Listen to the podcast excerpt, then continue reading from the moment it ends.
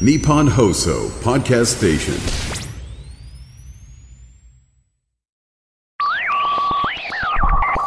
漫画のラジオ。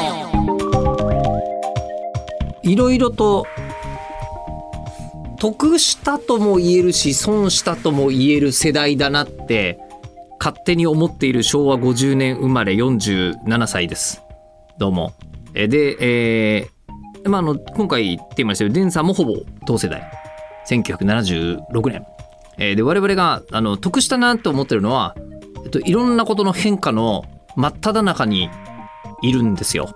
えーだからねつまりネットが初めからもう生まれた時からあるってことはなく、えーおネットがこうない時代から出来上がっていって今に至るまでみたいなところを見ているとかラッキーだし、えーであのただ損だなと思ったのは受験を自分たちがするときに、えー子供たちの数が、えー日本の歴史上でも最も多いぐらいの時期、えーにそういうところに突入し、えーただ、えー、と大人になってみると今度就職氷河期の時代に就職活動をしなければいけなくて、えー入ったらまだパワハラのある時代みたいな、あのー世代ななんですよ。この辺はちょっとそんなんじゃないのっていうふうに思わないでもないような世代なんですけど、えー、なんていうんですかねあのその時代に確かにこういう生き方あったよなっていう話をずっと聞いてる気がするんですが、えー割とねあのこう人の今も僕は子供がいるわけですけど親親の目線でここまでのあのデンさんの人生を見ているとすごくやきもきする。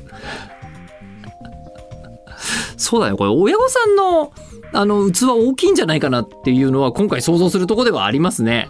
はあさてで、えー前回漫画の話がほぼ出てきていないデンさんなんですけども。さあじゃあ今回はどうなのか。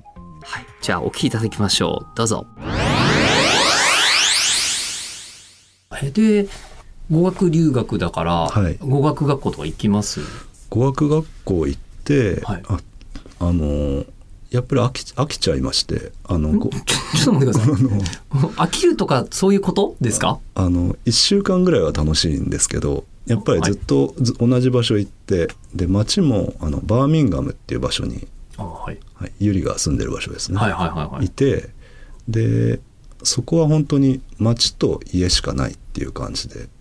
町と家しかない？そう、だから学校に行って、まあ、どこに行っても同じ人と会うみたいな場所ですうねん。多分もう今僕が今行ったら楽しめると思うんですけどそういうのんびりした暮らしっていうのは。だから20代にはちょっと退屈すぎて、うん。まあ、羊とか馬とかがいるんですよ。家の後ろとか見ると、だからちょっとねあの20代には刺激が弱く。うん。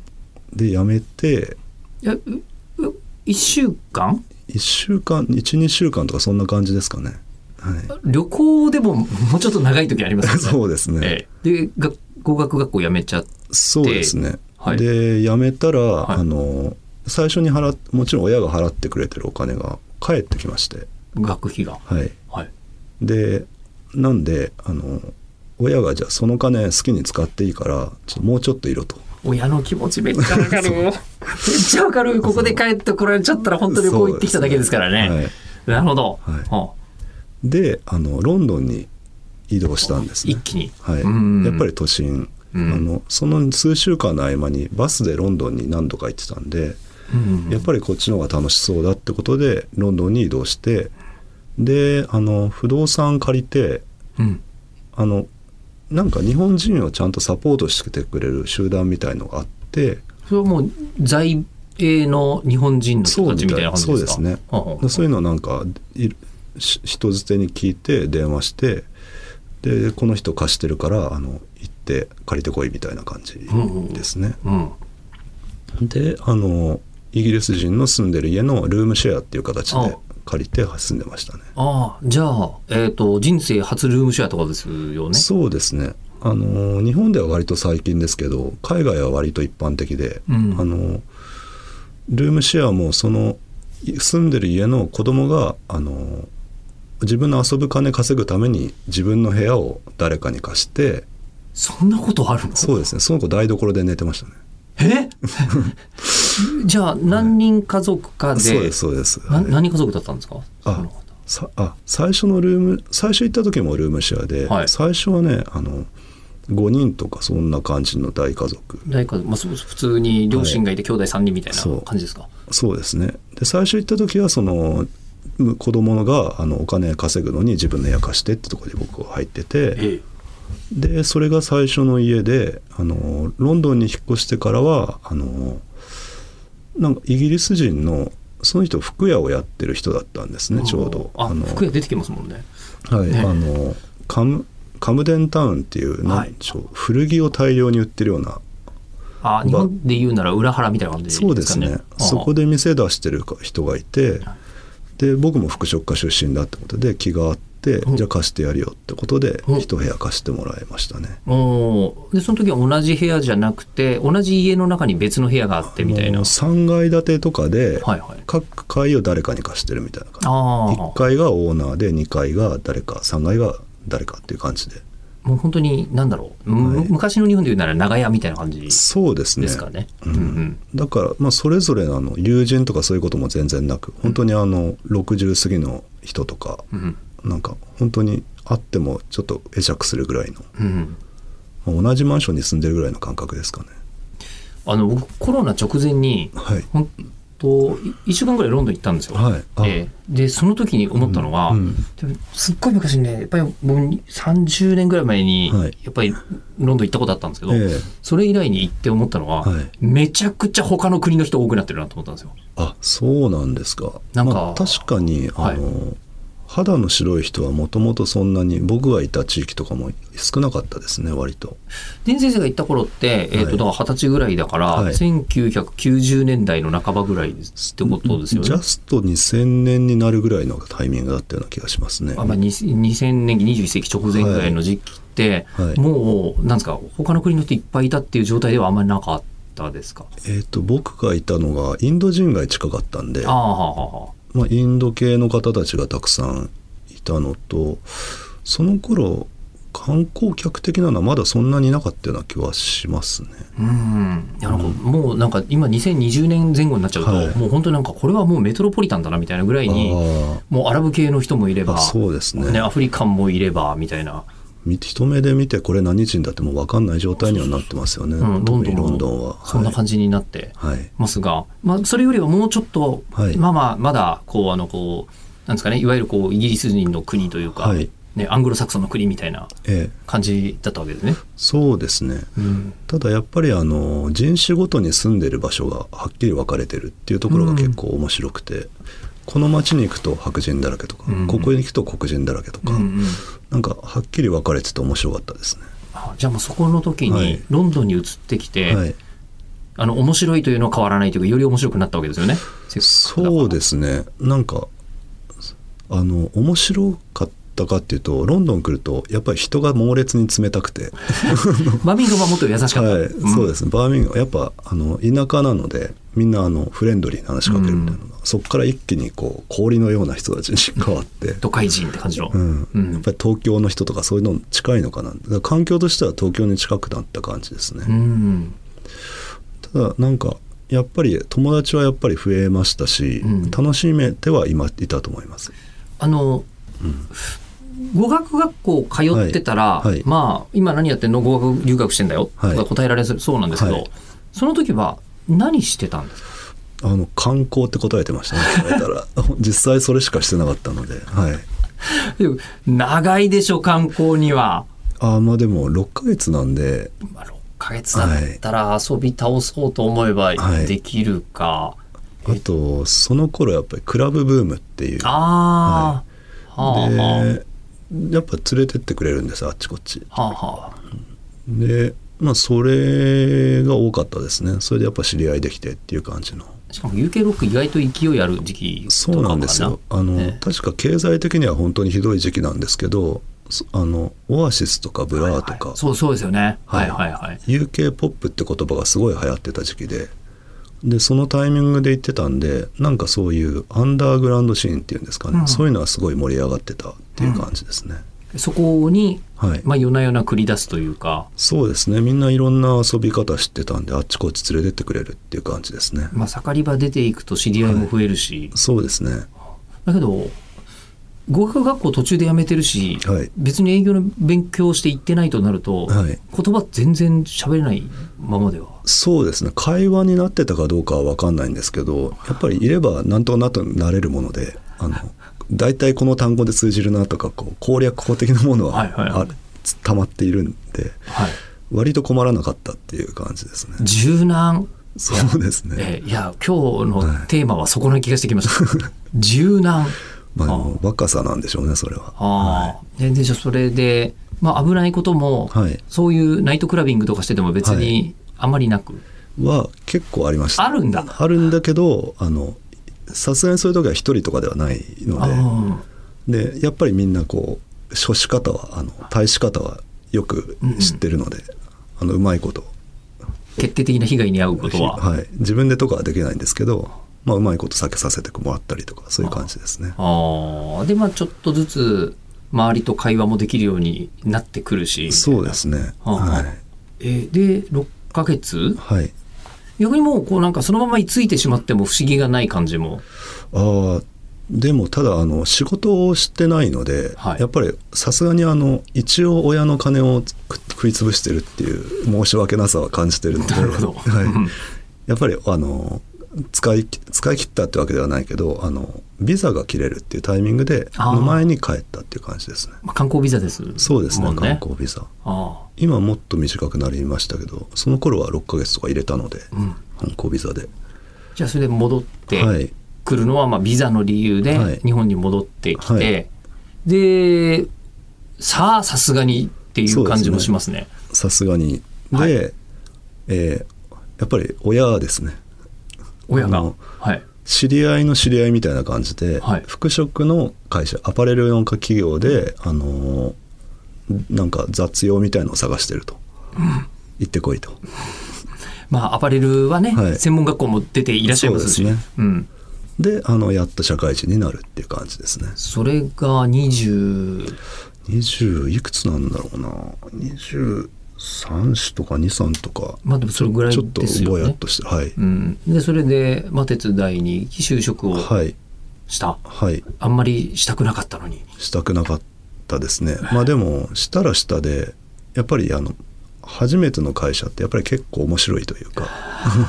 ここここが重要ですね、えーそうそう思えるっていうのが、あでも新入社員の頃って楽しくありませんでした？なんかこう全部知らないし。まあ、言いたいことは分かりますが、あのまだ我々ぐらいの世代だと、うん、まあいわゆるパワハラと言われるようなものはあそうですね。バリバリ横行してましたから。まあ、それはもうすごかったですね。残業って概念もないし。ないないない、はい。うん、まあ、でもまあ初めてなんで し新鮮が割と均衡してる。はい。まあ少ししたらやっぱり嫌になってくるんですけど最初は楽しんでましたね。うん。えじゃあまあそのアパレルの、はい。えー社会人として、はいあのそのままやっていってももうおかしくない船出をしましたが、そうですね。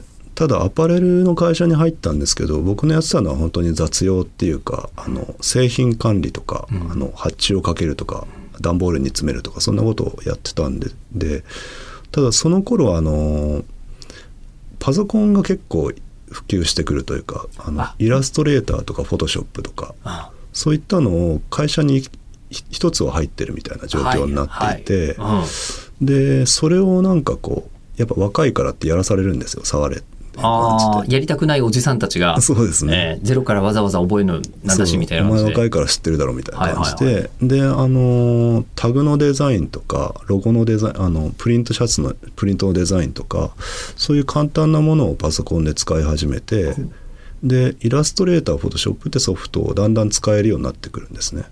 まあ、今だとそういったグラフィックソフトって当たり前にスマホで使えたりするんですけどその頃はまだそれが武器になる時代というか、うんパソコン持ってるだけでも結構珍しいっていう感じの時代なので、まあ、それでグラフィックデザインの方にだんだん興味が移ってったっていう感じですね。うんまあまだギリギリメールも持ってない人いて当たり前ぐらいの時代ですからね。ああ。ですね。じゃあそこで、はいそのグラフィックデザイン、コンピューターで、はいあの、かなりグラフィック的なお仕事っていうのはできるなとなって、そうですね。やってみたらそこはこうなんか水があったみたいな。そうですね。やっぱりもともと絵はその専門で覚えたように絵は好きだったので、はい。でそのツールの一つというかあの出会ったっていう感じですね。はい。デジタルっていうものに。じゃあもうそのアパレルに関わる、はい。まあデザイン系のお仕事とかをし始めて、はいじゃあもうここは専門学校も出てるし、そうですね。はい。コンピューター使えるし、んもうデザイナーって名乗ってもいいぐらいの？あのそうですね会社の中では本当にあのたまにとかだったんでやっぱり本格的にやりたいなっていうのもあってあのそこから広告デザインの会社の方に移動するっていう感じでしたあ、それはもう自分でやりたい業種を探して、そうですねあのその頃はまだあのホームページとかまだない頃で。ああ、うん、ギリないでしょうね。で印刷のデザインの会社に入りましたね、うん。うん。不動産広告とかあの、うん。普通のあのチラシとかパンフレットとか、そういうのをやってる会社に入って、まあ、あのレイアウトであるとか、まあ、グラフィックデザインですね。そっちの方を本格的にやりだしたっていう感じですね。いや、ちょっと今、親御さんの気持ちで、ちょっと今安心がちょっと、あ。今まで、今までうん。特になんか自分の意思はなくはい。過ごしてきたけれど、何か自分の意思を持って社会人をやり始めたぞと。あの僕も話しててあそういう軌道だったんだなと思い始めました。今、よかったって、もう、そのあたりからもう親御さんも何々しろみたいなことも多分言わないですよね。そうですね。なんかもう親はすごく甘い家庭であの特にもともと言わないんですよ何やれっていうのを。だからあの何やりたいって言ったらいいよっていうかうん。家庭だったんで、だから何も言わず服飾専門入れたと思うんですけど。でまあなんかやっと自分で給与を稼げるようになってきたっていうところですね、うん。でもここまではい。漫画の話一切出てしきてない。ですね。だ大丈夫なのかなっいや、全然、むしろ面白いです。ええはい。はいただ、ここまでのところがストーリーとして漫画で読めたら面白いから大丈夫です。ええ確かに漫画家になるのが遅いんでこうなっちゃいますよね。いや、そうすると、はい。えっ、と、もう広告デザインは自分で選んでるお仕事ですし、はい。えーそこからはい。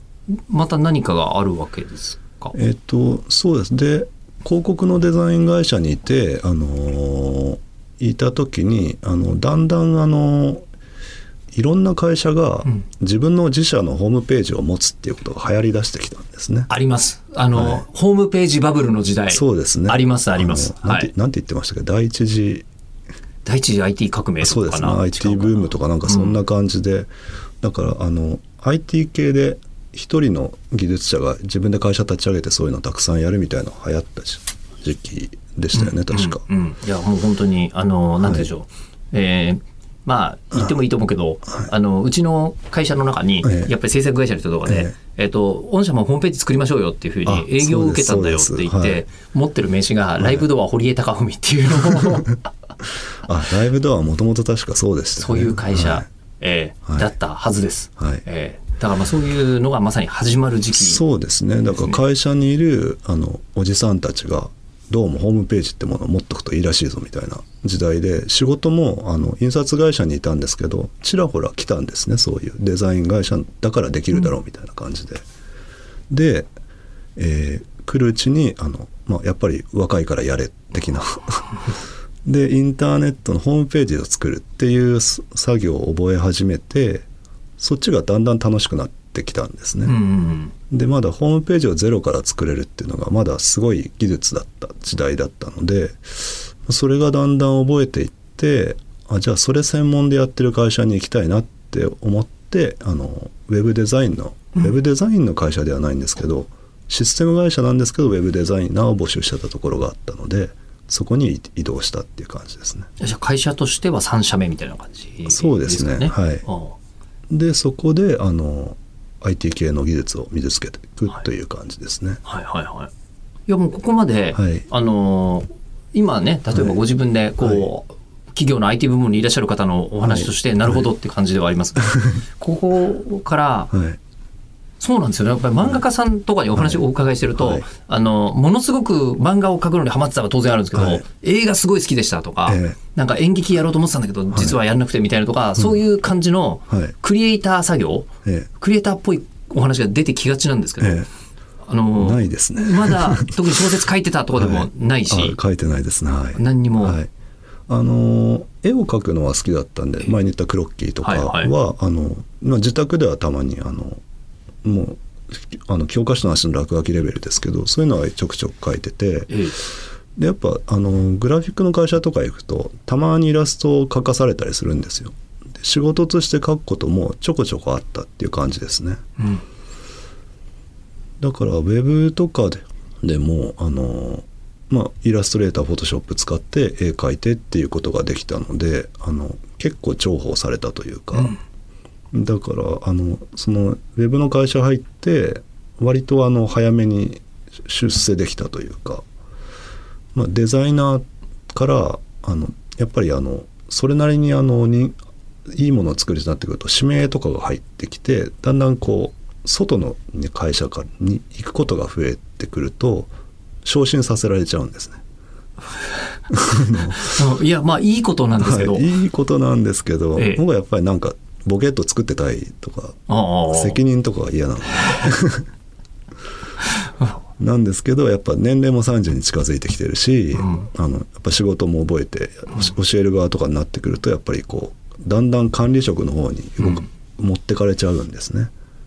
で多分そこからはですねだんだんこうい嫌だなって思思い出した頃。いやまああのーはいこのままぼーっと作ってるだけで満足なのに、はい。もうちょっと違うことしろって言われる。そうですね。ん面倒だな、はさあ漫画描こうってなるんですか？それがどういうタイミングだったのかな？あのとりあえず絵は描きたい描きたいと、はいはい。でもあのイラストレーターってじゃあその道行くかっていうと、やっぱりどっちかというと会社に行ってイラストレーターとかに発注する側でいたので、うんうんうんイラストレーターで食べるって難しいだろうなってことは想像できたんですね。あお付き合いがあったからこそそうですね。んんああの大手企業とかだったら本当にススターイラストレーターに高いお金払ってとかってことはあるんですけど僕がいた中小とかってやっぱりあの値段とスケジュールあれさえ合えば何でもいいぐらいの感じなんですね。うんだからどんどん買い叩くというか、うんでやっぱりイラストレーターい人気の人はともかく端っこのイラストレーターが食えるって状況ではとてもなかったのでその道はないだろうなって思ってたんですね。その時になんかもうあの海賊王は俺になるみたいなそういう夢にはいかないわけですないですねトップイラストレーターになれば いくらでもなんとかなるじゃんとかじゃないんですね。熱意がないんでしょうね。現実的に、はい、現実的なところでそうですねまあ、でイラストレーターになったとて、はい生活は成り立たない可能性がそうですね高いと。うん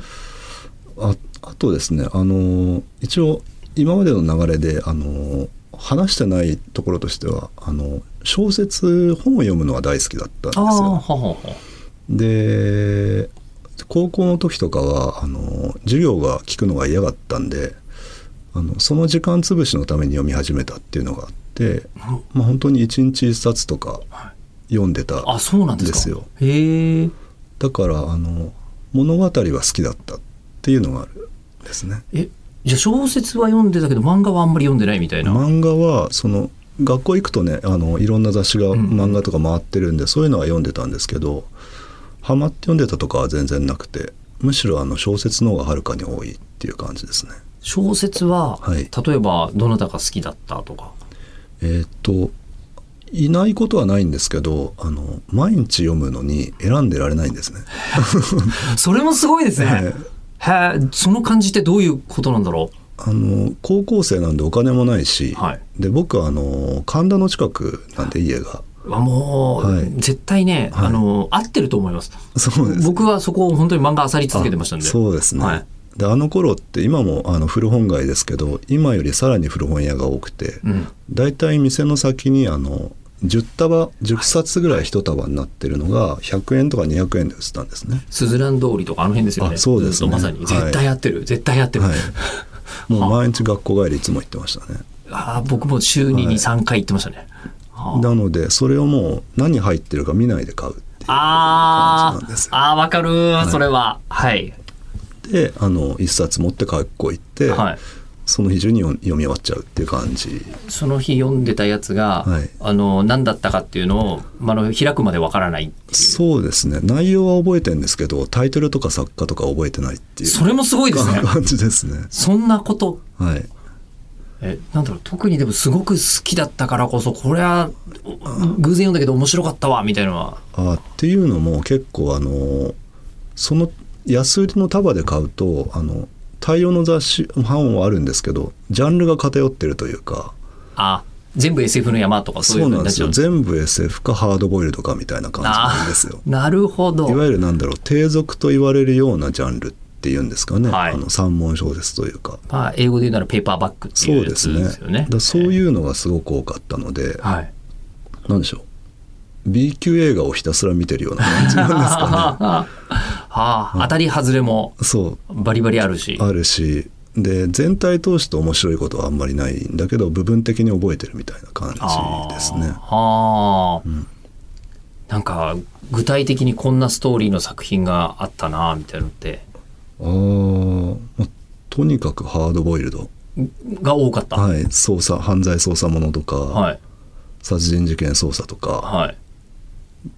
うんだ時にはなんか吸血鬼と肉弾バトルみたいなのとか、なんうん。でしょうねまあ基本エンタ小説の中でもエンターテインメントのジャンルになってくるんですかね。まあ、いわゆるこう文学性を感じるみたいなところ、そういうんじゃなくあの。詩小説みたいなあの芸術性とか全然ないタイプのものが多くてそれをもうひたすら読んでましたね高校の頃から。そうですねあでもそれももうあれですね。んなんかこう、授業がはい面白くないからっていうそうですね理由で、そうですね。そう勉強したくないのであの一日持つ作業っていうと当時スマホがないのではい。時間潰すのにはその小さいし文庫。うんうんうん。しかも、旗から見たときに、なんか、あの、はい。何かしてるっていう感じじゃないですもんね。そうですね。悪目立つ行動じゃないし。見つかっても本読んでるから怒られないんですよ。あまあ、読書ならしょうがないから、はいそうみたいな。そう勉強してる扱いしてくれるというかねそのうちだと、はい。でも中身は吸血鬼がなんかバトルしてたりすそうですねるわけでしょ。はいあじゃあそれいっぱい読んではいて、物語は好きだった。そうですね、はい。だからあの絵が好き物語が好きはい。でなんか商売ないかなって考えた時にあの最初に考えたのは絵本作家っていうさ絵本作家を先に考えたんですか？そうですねそれは30ぐらいの時ですよね。そうですね30ぐらいになったところに考え出してええ。で理由としては書くページ数とか少なそうだからっていう感じですね。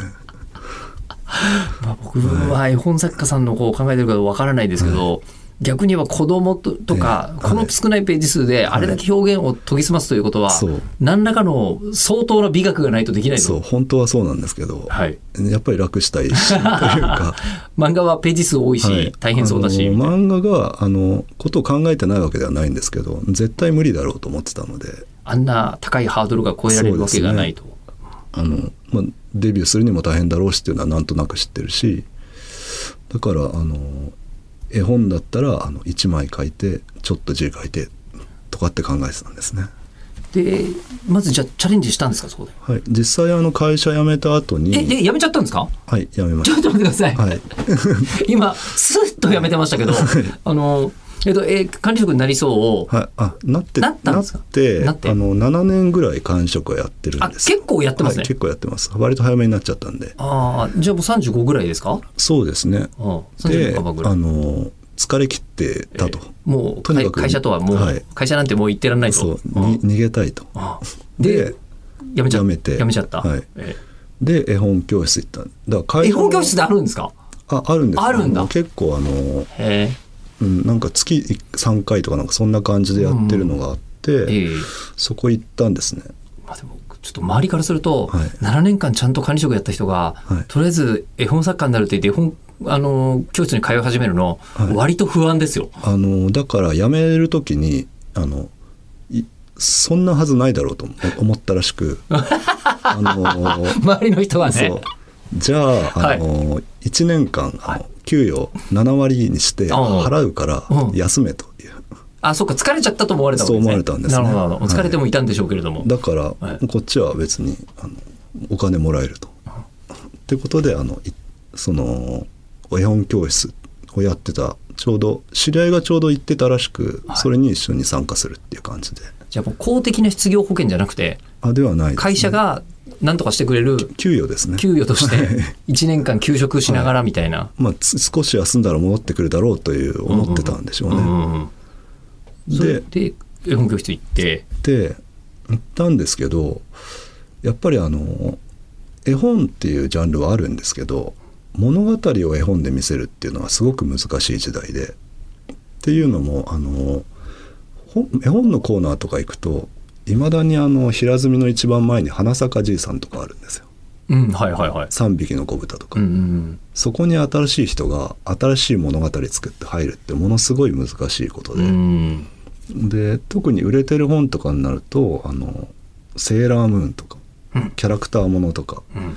そういうものが中心になっていてだから新しい何か話作って絵描いてデビューっていうのがすごく厳しい上にあの講師されてたからが方が実際編集者で仕事されてる方でやっぱりプロになってる人は何人か結構いるけど誰も食えてないっていう、うんまあ誰もは言い過ぎかもしれないですけどほとんど食えてないっていう状況だったのであそんな狭いもんは絶対通れないなと。